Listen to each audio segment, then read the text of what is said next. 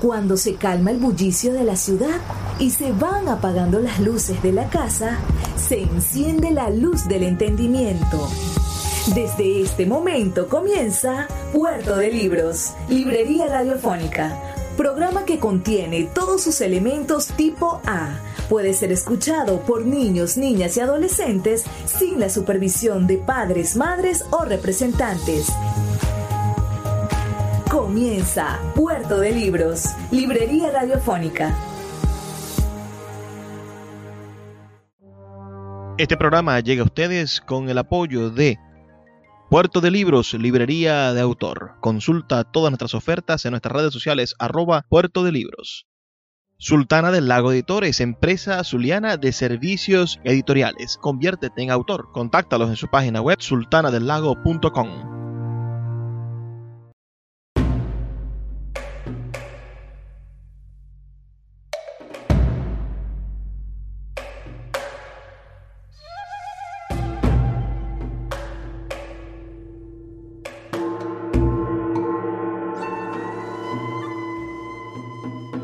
Tras recibir tres ataques cardíacos en menos de un mes y haber sido responsable indirecto o directo de más de 78 millones de muertes en su país, el dictador chino Mao Zedong falleció un 9 de septiembre del año 1976. Sabía que su égida sobre el planeta quedaría inmortalizada con la República Popular China. Y su forma de gobierno a través del Partido Comunista Chino. Pero escondía la intención, el sueño, la pequeña ambición de que sus poemas fuesen recordados.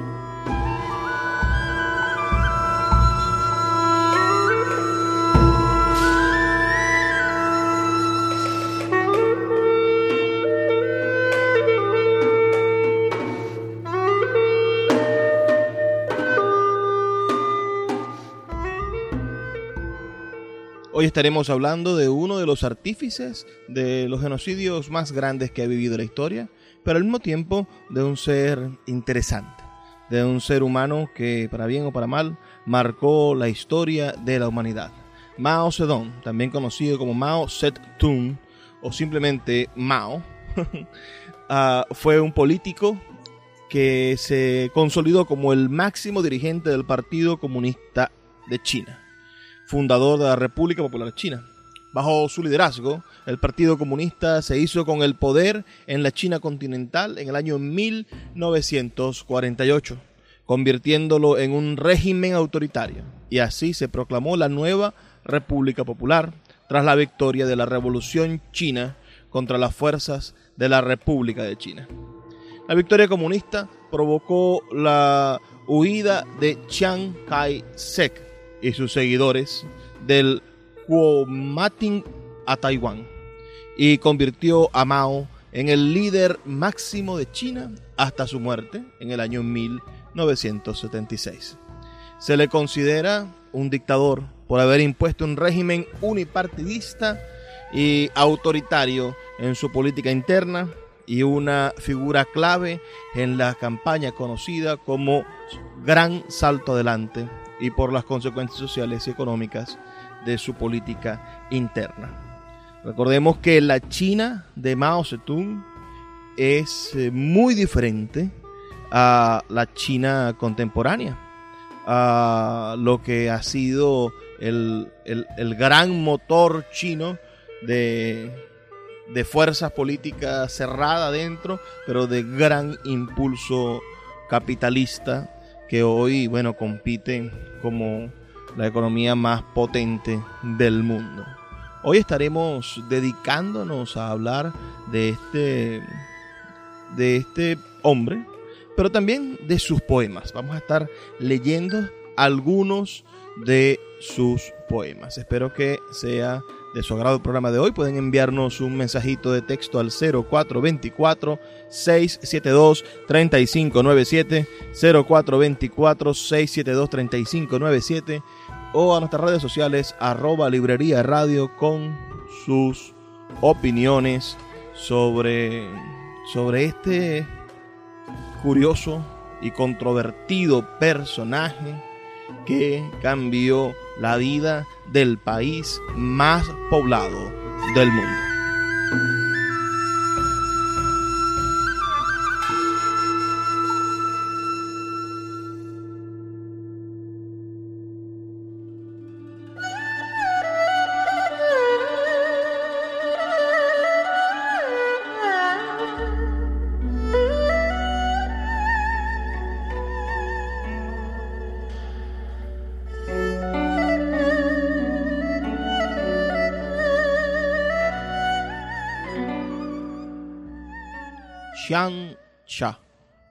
Según la melodía Si Chu.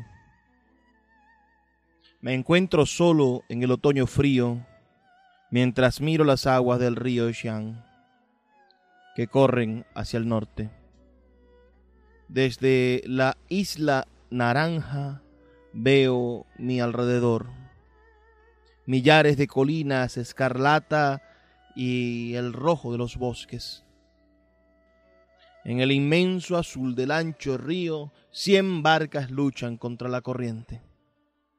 Las águilas golpean sus alas contra el cielo y en las aguas los peces cruzan como celajes.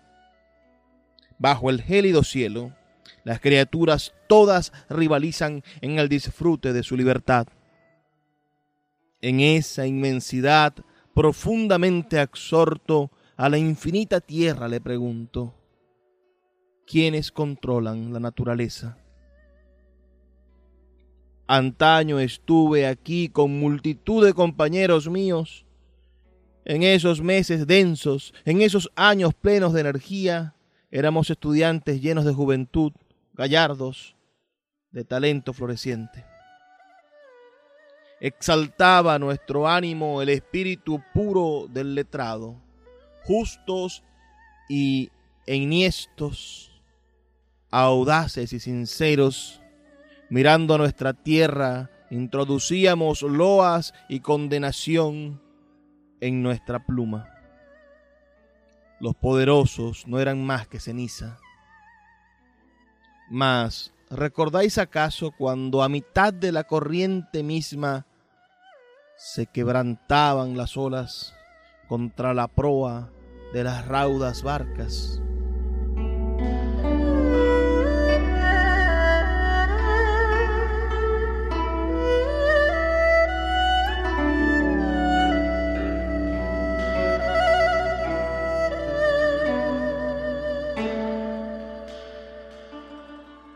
Considerado por algunos especialistas el mayor asesino del siglo XX, Mao Zedong, líder de la revolución comunista en China, fue el ideólogo detrás del Gran Salto Adelante, un proceso histórico que sucedió entre el año 1958 y 1962. Un plan económico basado en la industrialización acelerada y la colectivización agrícola que derivó en una hambruna que acabó con la vida de hasta 45 millones de personas. Entre 1966 y 1976 también promovió la revolución cultural, durante la cual fueron perseguidos y reprimidos hasta 2 millones de burgueses y terratenientes. Se estima que entre 49 y 78 millones de personas murieron durante su mandato, sea por ejecución, encarcelamiento o simplemente hambre.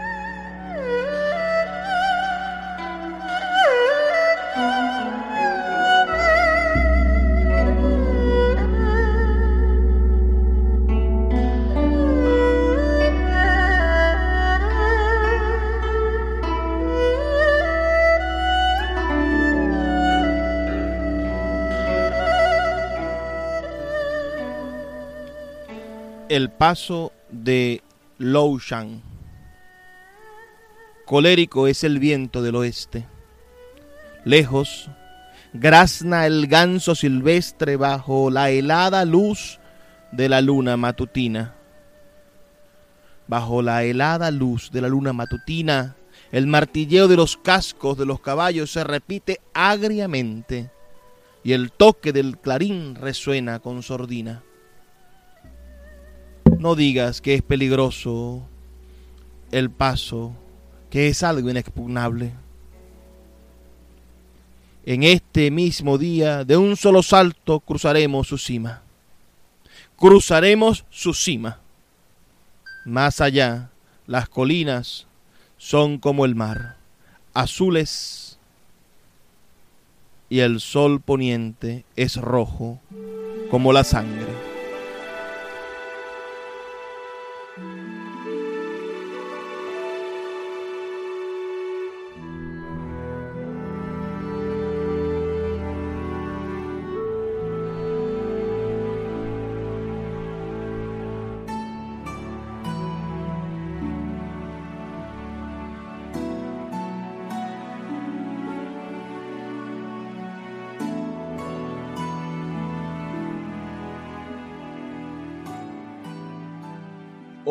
Estamos conversando sobre un personaje por lo menos peculiar, digamos, en el mejor de los sentidos de esa palabra. Estamos hablando sobre Mao Zedong o Mao Zedong, este líder comunista chino, nacido el 26 de diciembre del año 1893 en Chaoshan, en la provincia de Hunan durante la dinastía Qing y fallecido en Pekín, China, el 9 de septiembre del año 1976 a la edad de 82 años.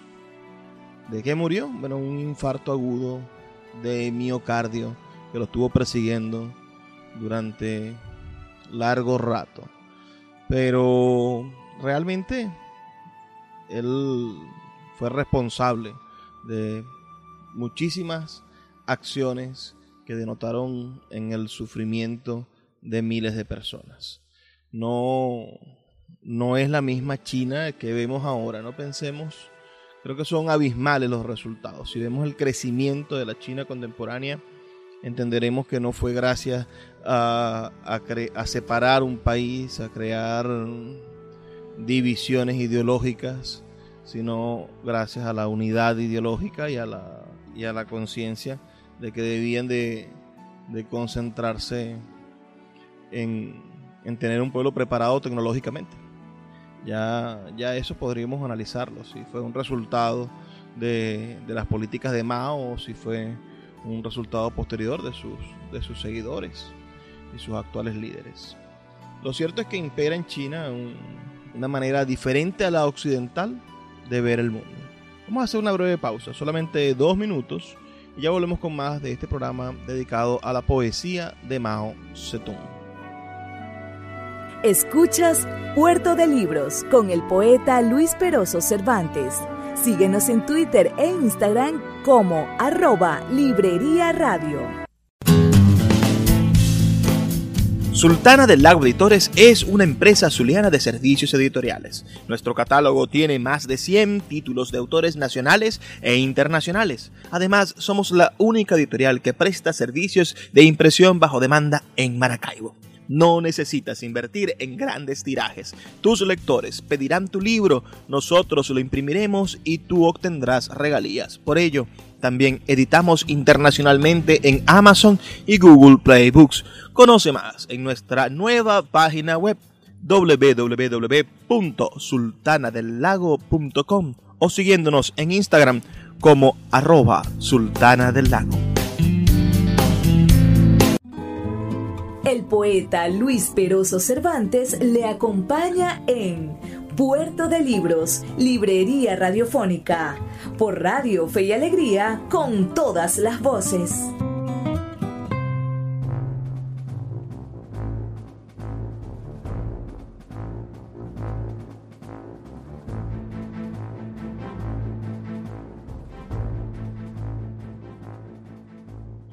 Seguimos en Puerto de Libros, librería radiofónica. Hoy, bueno, hablando de Mao Zedong, quien nació en la aldea de Shaoshan, en la región de Xitang, provincia de Hunan. Fue el primogénito de Mao Yichang, un campesino anteriormente empobrecido que se había convertido en uno de los agricultores más ricos de Shaoshan. Pero tan duro y severo que golpeaba a sus cuatro hijos, como el propio Mao declaró, y de Wen Qimei, una devota budista. Sus hermanos menores fueron Mao Zemin, Mao Zedong y una niña adoptada llamada Mao Zedong. Sus ancestros habían emigrado a ese lugar durante la época de la dinastía Ming y se habían dedicado a la agricultura por varias generaciones. Junto a su nombre original, Sedón, Mao tuvo también un nombre de cortesía, Runshi, utilizado en la edad adulta por las personas ajenas a su entorno familiar.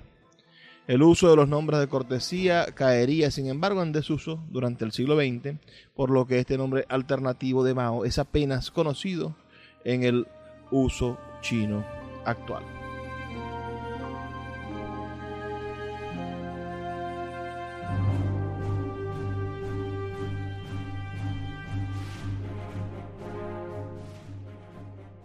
La torre de la grulla amarilla.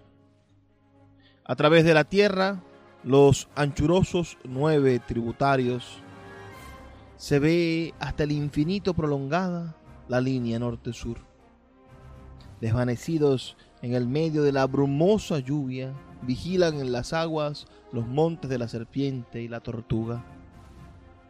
¿Hacia dónde han remontado el vuelo la grulla amarilla? Ya solo queda el lugar de descanso para los viajeros. Con mi copa de vino brindo por el torrente que brota. La marea de mi corazón es tan alta como sus olas.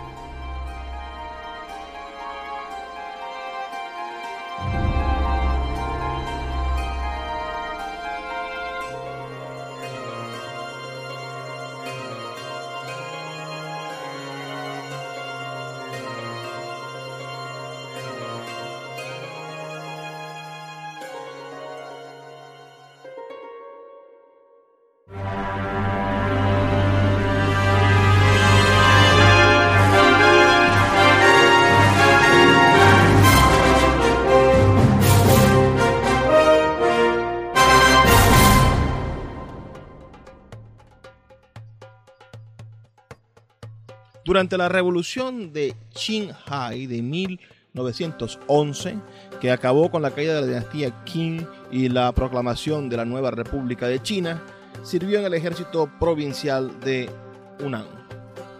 En la década de 1910, Mao regresó a la escuela donde mostró especial dedicación por la actividad física y por las acciones colectivas.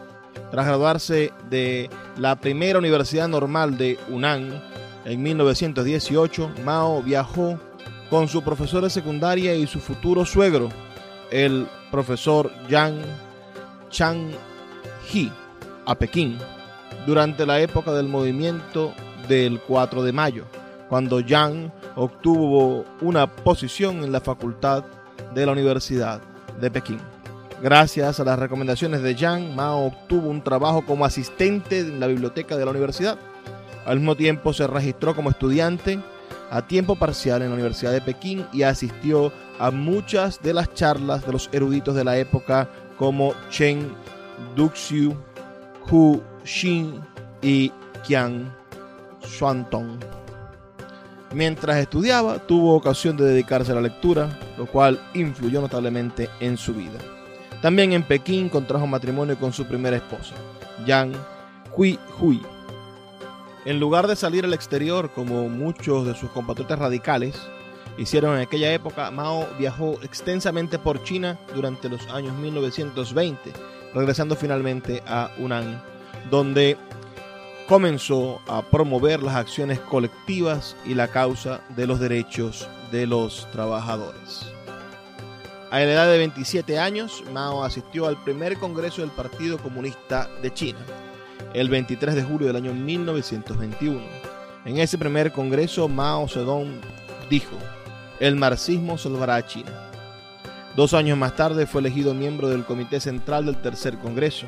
Durante algún tiempo trabajó en Shanghái, en donde se encontraba la sede del Partido Comunista. Pero después del fracaso del partido de organizar a los trabajadores y de los problemas que había conllevado la alianza con el Partido Nacionalista, uh, Mao quedó desilusionado con el movimiento revolucionario y regresó a su aldea en Shaoxan aparentemente retirado de la política. Durante ese tiempo también desarrolló una forma de neurastenia que le causaba depresiones que serían recurrentes de manera ocasional durante el resto de su vida. Sin embargo, su interés por la política renació tras las violentas rebeliones de Shanghái y Cantón en el año 1925 que propiciaron el movimiento Vengar la Vergüenza por toda China. Por ese entonces Mao fue director del Instituto de Entrenamiento a Campesinos, organizado por el Kuomintang. En 1926 regresa a Hunan y ve que los árboles tenían las cortezas arrancadas, recordando lo que había conocido durante su infancia, en que los campesinos en China comían las cortezas de los árboles. Sobre la base de esa experiencia, escribe análisis de las clases en la sociedad china del año 1926 y el informe sobre una investigación del movimiento campesino en UNAM de 1927, donde sostiene que sin los campesinos pobres no habría revolución. Este informe se considera el primer trabajo importante en la teoría maoísta. Dentro del Frente Unido que formaron el Partido Comunista Chino y el KMT, el trabajo político en el ejercicio estaba a cargo principalmente de los miembros del Partido Comunista Chino y Mao se traslada a Cantón, donde el fundador del partido KMT, Sun Yat-sen, había fundado la Academia Militar de Whampoa, en la que los comunistas chinos colaborarían a instancias de la Internacional Comunista con el KMT. Desde la Academia Militar de Whampoa, la alianza del KMT y el Partido Comunista preparaba la lucha armada para reunificar el país, dividido en zonas controladas por los llamados señores de la guerra.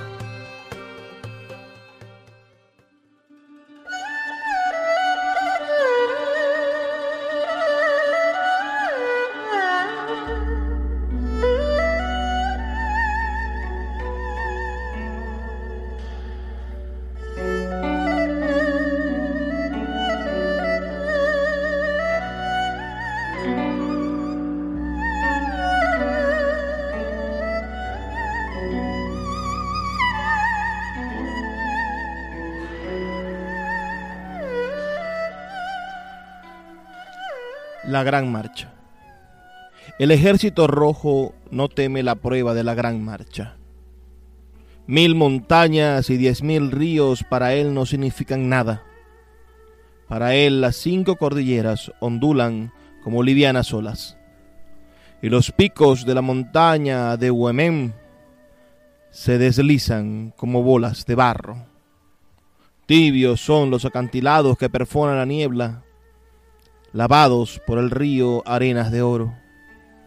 Frías son las cadenas de hielo que atraviesa el Dadú. Feliz está el ejército de ver las nieves infinitas del Minshan. Y cuando las cruzamos, una sonrisa nace en cada rostro.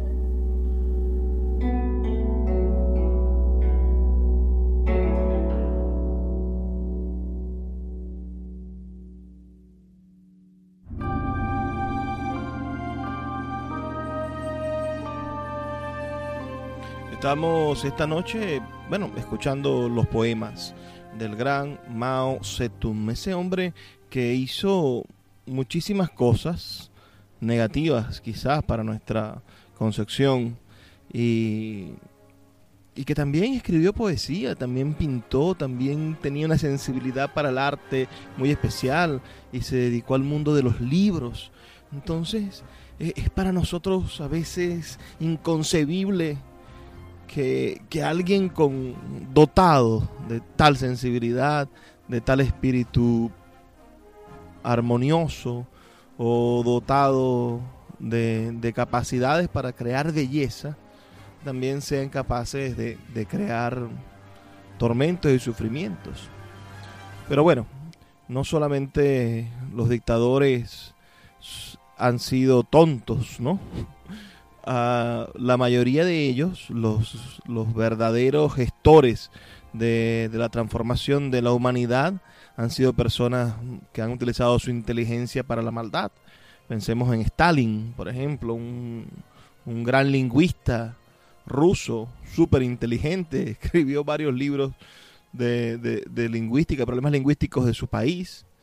Y bueno, y fue eso le permitió, sus ideas de, de, la unificación de la lengua le permitió generar un, un, movimiento, ser parte de un movimiento político, al final apoderarse de eso y no... Y en su psicopatía asesinar de tal manera aquellas listas terribles que firmaba diariamente Stalin para asesinar a cualquier persona que pudiera pensar diferente.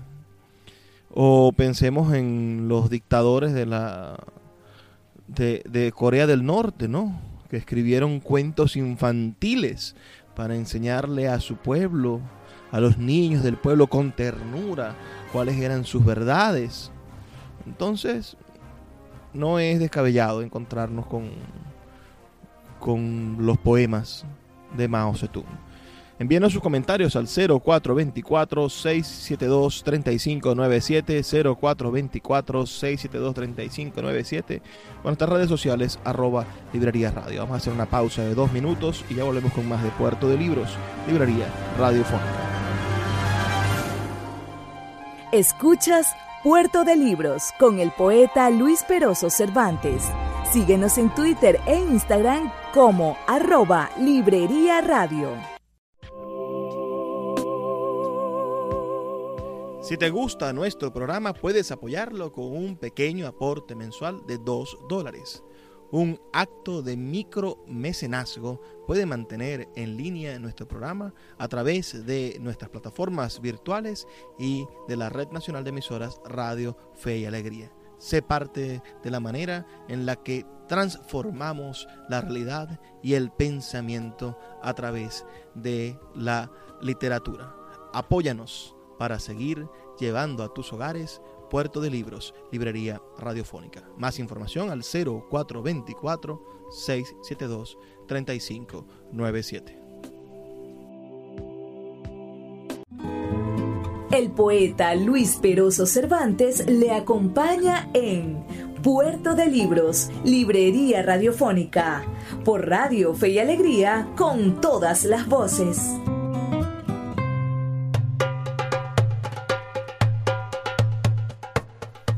Seguimos en Puerto de Libros, Librería Radiofónica.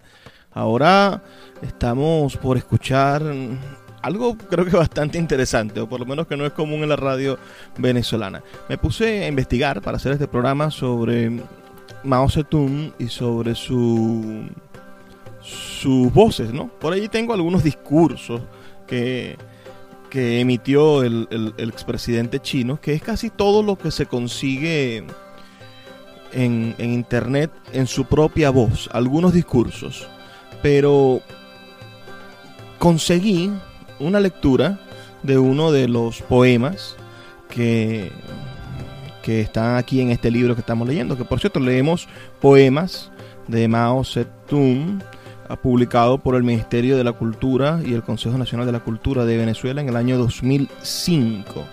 Entonces este libro tiene uno que de los poemas que además es uno de sus poemas más celebrados, que se llama Nieve.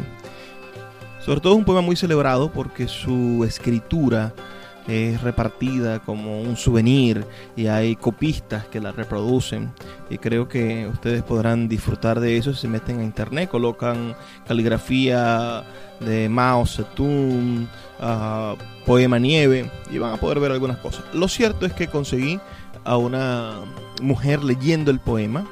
Después de eso yo les leeré la traducción al español y después escucharemos como es común en estas grandilocuentes estructuras de pensamiento en las cuales el líder es un líder omnipotente, es un líder omnipresente antes y después de su muerte, uh, el pueblo reza por él. Entonces, en ese, en ese contexto también es celebrado en la gran televisión y hay un excelente barítono chino que interpreta este mismo poema Nieve. Así que vamos a escuchar estas tres cosas el poema en chino, leído en forma de poema. Después le leeré yo la traducción y finalmente escucharemos el poema interpretado, cantado. Este poema Nieve de Mao Zedong. 沁园春，雪。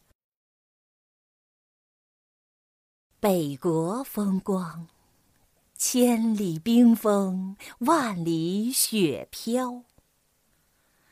望长城内外，惟余莽莽；大河上下，顿失滔滔。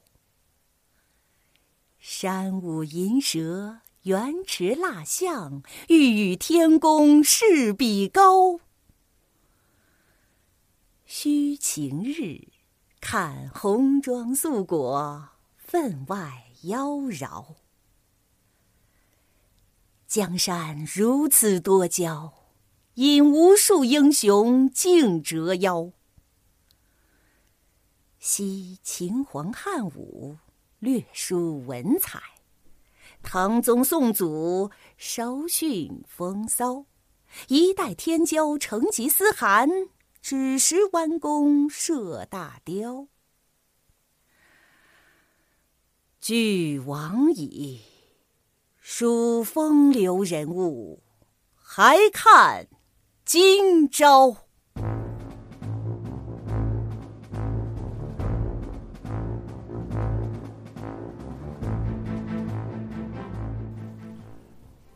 Nieve, según la melodía Si Wan Chu. Panorama del norte. Cien leguas bajo el manto de la nieve. Mil leguas en que la nieve danza. A cada lado de la gran muralla solo una blanca vastedad. En el gran río, de extremo a extremo, el caudal está helado y perdido el oleaje.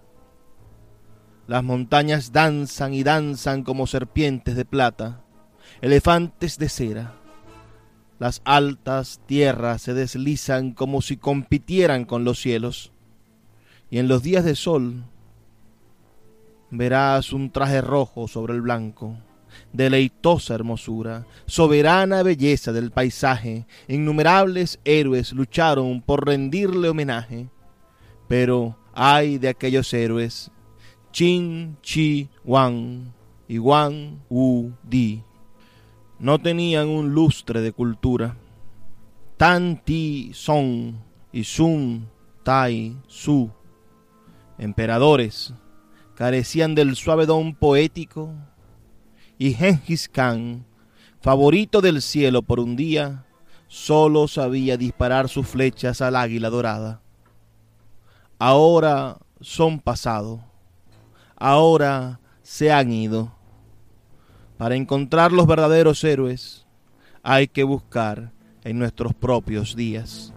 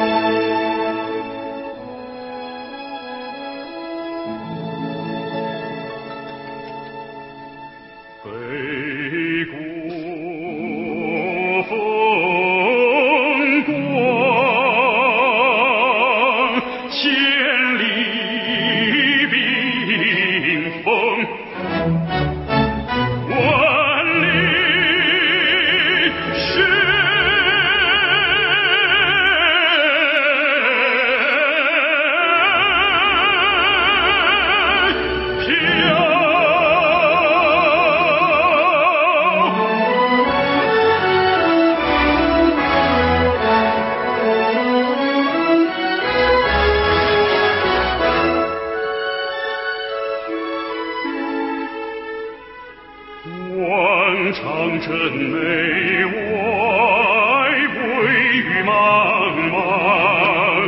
大河上下，顿时滔滔。山呼应舍，远至那乡。与天公试比高，与天公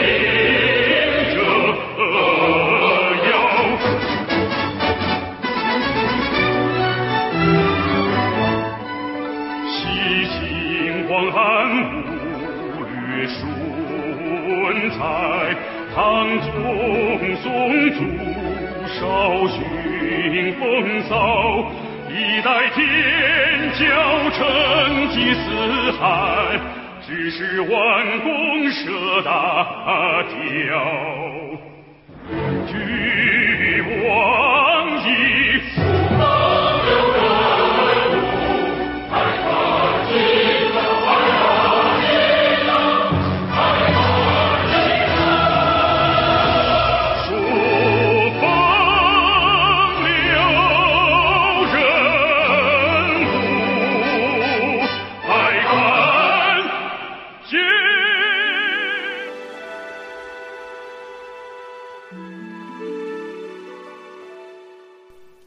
¿Qué les ha parecido esa interpretación del poema de Mao Zedong? ¿Qué, cómo, va este programa? Háganmelo saber, envíenme un mensajito de texto al 0424 672 3597 0424 672 3597 o a nuestras redes sociales que son Librería Radio en Twitter y en Instagram. También puedes escuchar este y todos nuestros programas en nuestra página web en libreriaradio.org.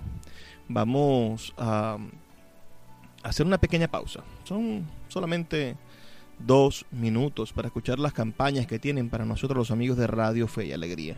Aprovechen ese tiempo para decirme qué opinión les merece este, este líder, este, digamos líder, sí, este este presidente, este dictador, este líder del mundo oriental, de esa gigantesca China, que nosotros desconocemos en muchos de nuestros casos y que nuestras materias de historia tan deficientes en general en el liceo, bueno, no, no ofrecen detalles de todo lo que ha sido la bárbara historia del ser humano.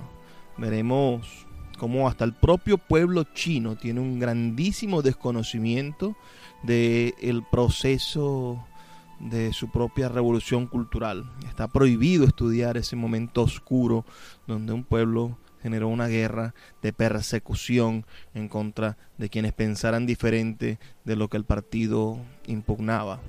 Entonces, no es, no es para nada fácil encontrarnos con estos capítulos oscuros de nuestra historia como raza humana y, es importante poder conocerlos para evitarlos en nuestras propias sociedades, en nuestros propios países y para hacernos eco de lo bueno y repudiar todo lo malo que ha conllevado millones y millones de muertes. Hagamos una breve pausa, solamente de dos minutos, y ya volvemos con más de Puerto de Libros, Librería Radiofónica. Escuchas Puerto de Libros con el poeta Luis Peroso Cervantes. Síguenos en Twitter e Instagram como arroba Librería Radio. Regresa a Puerto de Libros, a Maracaibo y a toda Venezuela a través de su página web puertodelibros.com.be en el centro comercial Gran Bazar de Maracaibo. Libros de todas las áreas del conocimiento dispuestos para que puedas adquirirlos a bajos precios. Consulta sus redes sociales arroba Puerto de Libros en Twitter, Instagram y Facebook y acompáñanos en esta aventura por el universo mágico de los libros. El poeta Luis Peroso Cervantes le acompaña en Puerto de Libros, Librería Radiofónica, por Radio Fe y Alegría, con todas las voces.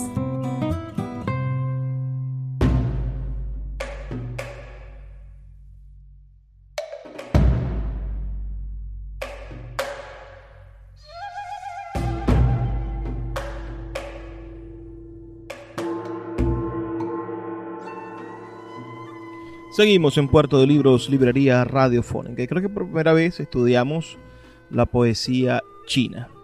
Y bueno, su historia, sin duda, la de este, la poesía de este pueblo, pareciese estar protagonizada por un eterno retorno a los orígenes, que permanecen en su memoria colectiva. Es una poesía dialéctica, que además suele situarse en periodos y que es vinculatoria y acumulativa. El especialista Alejandro Pescador señala la presencia de las voces del pasado en el presente, refiriéndose que en las diferentes corrientes estilísticas y temáticas de la poesía china se suponen y van más allá de los periodos dinásticos, incluso expresándose por medio del plagio y constituyéndose en tributo a los poetas del pasado y una especie de continuación de la tradición en el momento en el que incluyen dos, tres versos de otros poetas en sus propios poemas contemporáneos o en los poemas de su época. Para calificar a Mao y su poesía, se ha recurrido a la expresión que sobre él expresó Octavio Paz, llamándolo mediocre poeta académico. Entonces, imaginen lo que plantea un premio Nobel de literatura, gran estudioso de la poesía como Octavio Paz. Yo creo que, que es posible generar otros juicios, quizá más nobles o desde otros conceptos ideológicos, pero Octavio Paz uh, sí encontraba en un poeta del siglo XX, bueno, un hombre totalmente aferrado a la tradición. Y, en China imagino que nadie planteaba una cosa diferente. Eh, si vemos que hay una manera de ignorar ¿no? la realidad latente de esa China. ¿no? Él fue protagonista de un pueblo hambriento, un pueblo adolorido, tanto en su infancia como después cuando gobernó, y no hizo nada para, para reflejarlo dentro de su poesía. Vamos a, continuar estudiando un poco la, biografía de este, de este interesante, de este interesante hombre.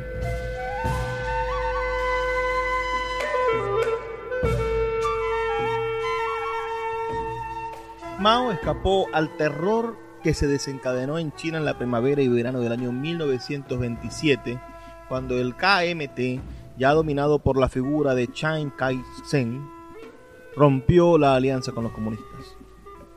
De vuelta en Hunan, Mao dirigió el levantamiento de la cosecha de otoño con el objetivo de tomar el poder y hacer de Hunan una provincia independiente. Este levantamiento fue derrotado y el propio Mao estuvo a punto de ser fusilado, pero logró escapar de los guardias que lo llevaban al lugar del fusilamiento. Después de dos duros combates, Mao y su grupo de guerreros se refugiaron en las montañas de Jinggang, al sudeste de China. Tiempo después se les unirían las tropas de Su De y de Zhou Enlai, quienes también venían huyendo del partido gobernante y formarían junto a Mao Zedong la primera bases revolucionarias de la región, el embrión del nuevo Estado, de la República Soviética de China, a veces llamada simplemente Soviet de Xi'an, de la cual fue elegido presidente Mao Zedong. Fue durante este periodo cuando Mao se casó con He Sisen, después de que su primera esposa, Yang Kai-hyu, hubiera sido asesinada por las fuerzas del KMT.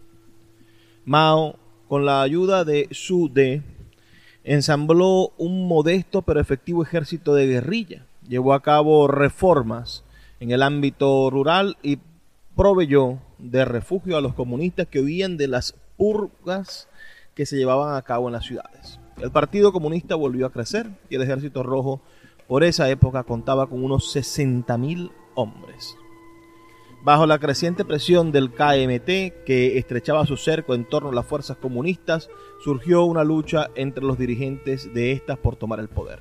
Mao fue destituido por su de su importante posición y reemplazado por otros dirigentes, como Zhou Enlai, más afines con la idea marcada por la Internacional Comunista.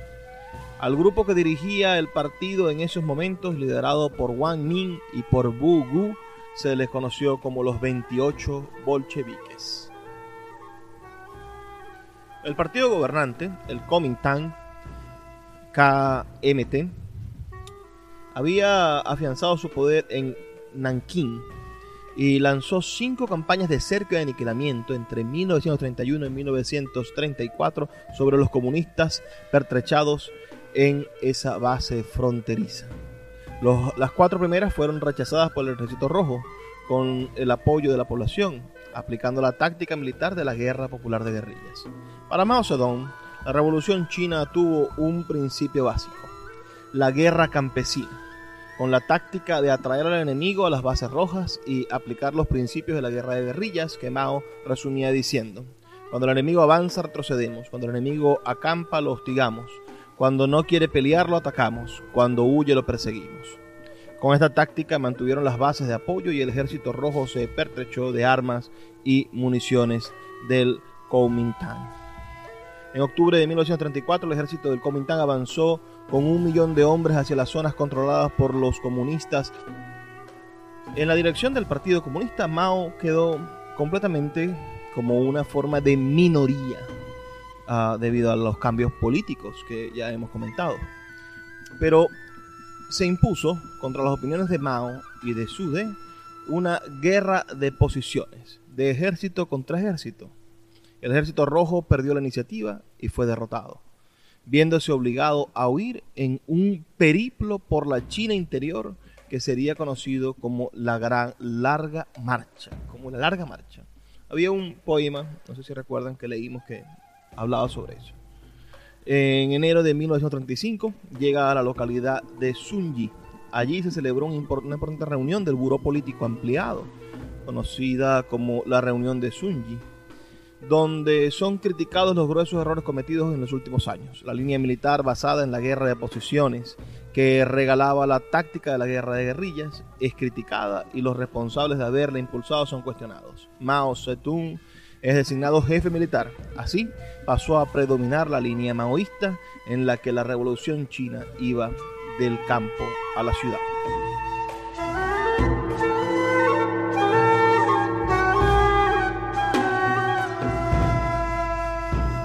En el año 1943, Mao adquirió un nivel de poder en el Partido Comunista nunca antes alcanzado por ningún otro dirigente. Esto se debió en gran parte al movimiento de rectificación de Yang, un movimiento que se desarrolló entre 1942 y 1945. En marzo, Mao fue designado presidente del Politburó al mando de un secretariado en el que lo acompañaban Louis Chacoy y Yang Xian. Los poderes más extraordinarios no son porque el secretario podía tomar decisiones cuando el puro político no estuviera en la sesión. Otra cosa que ya en sí se había desarrollado anteriormente, sino porque se afirmó explícitamente que en el caso de discrepancia Mao tenía la última palabra. En la práctica, los órganos colegiados, tanto el Poliburó como el Comité Central, habían perdido el poder efectivo dentro del partido en favor de una sola persona, Mao, alrededor de quien en los años siguientes se crearía todo un culto a la personalidad dentro del partido y después del triunfo de la guerra en toda China. En el año 1944 Estados Unidos envió una misión diplomática llamada la misión Dixie para entrevistarse con los comunistas. Según comenta Edwin Moyes en su libro sobre la historia de China. La mayoría de los estadounidenses estaban favorablemente impresionados con los comunistas, quienes parecían ser menos corruptos, más unidos y más vigorosos en su resistencia contra el Japón que el Kuomintang. También pudieron considerar que los comunistas eran populares en amplias áreas de China, particularmente en el norte. Al final, sin embargo, este contacto entre los estadounidenses y los comunistas chinos no produjo ningún resultado. Después de la Segunda Guerra Mundial, los Estados Unidos siguieron respaldando a Chiang Kai-shek, ya abiertamente en guerra contra el ejército comunista de Mao Zedong, renombrado como el Ejército Popular de Liberación, en su estrategia de derrotar al comunismo donde se manifestara. Igualmente, la Unión Soviética dio apoyo a Mao.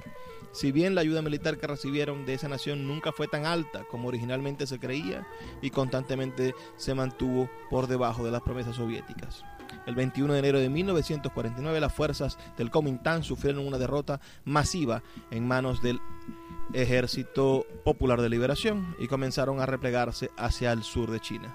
A lo largo del año fueron cayendo en cadena las ciudades más importantes, obligando al KMT a trasladar la capital sucesivamente de Nanking a Wang, Cantón, Chongqing y finalmente a Chengdu.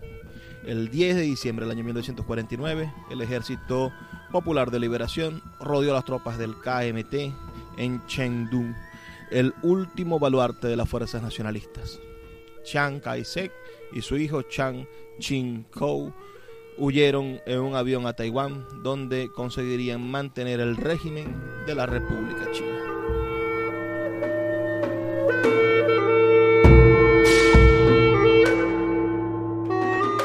Bueno, es historia ya que en el 1 de octubre de 1949 se instaura la República Popular China. Y debo detenerme allí, porque de allí, desde el 49 hasta el 76, regiría la mano férrea y asesina de Mao Zedong al frente de esa nación. Tenemos que retirarnos, se nos acaba el tiempo y los poemas también. Así que Esperamos sus comentarios al 0424-672-3597, 0424-672-3597 o en nuestras redes sociales, arroba Librería Radio en Twitter y en Instagram, para saber qué les pareció este programa de la noche de hoy. Los invitamos a escucharnos todos los días, de lunes a viernes, de 9 a 10 de la noche, por la Red Nacional de Emisoras Radio Fe y Alegría, en nuestra página web, libreriaradio.org o en más de 25 plataformas de podcast a nivel mundial. Por favor, sean felices, lean poesía.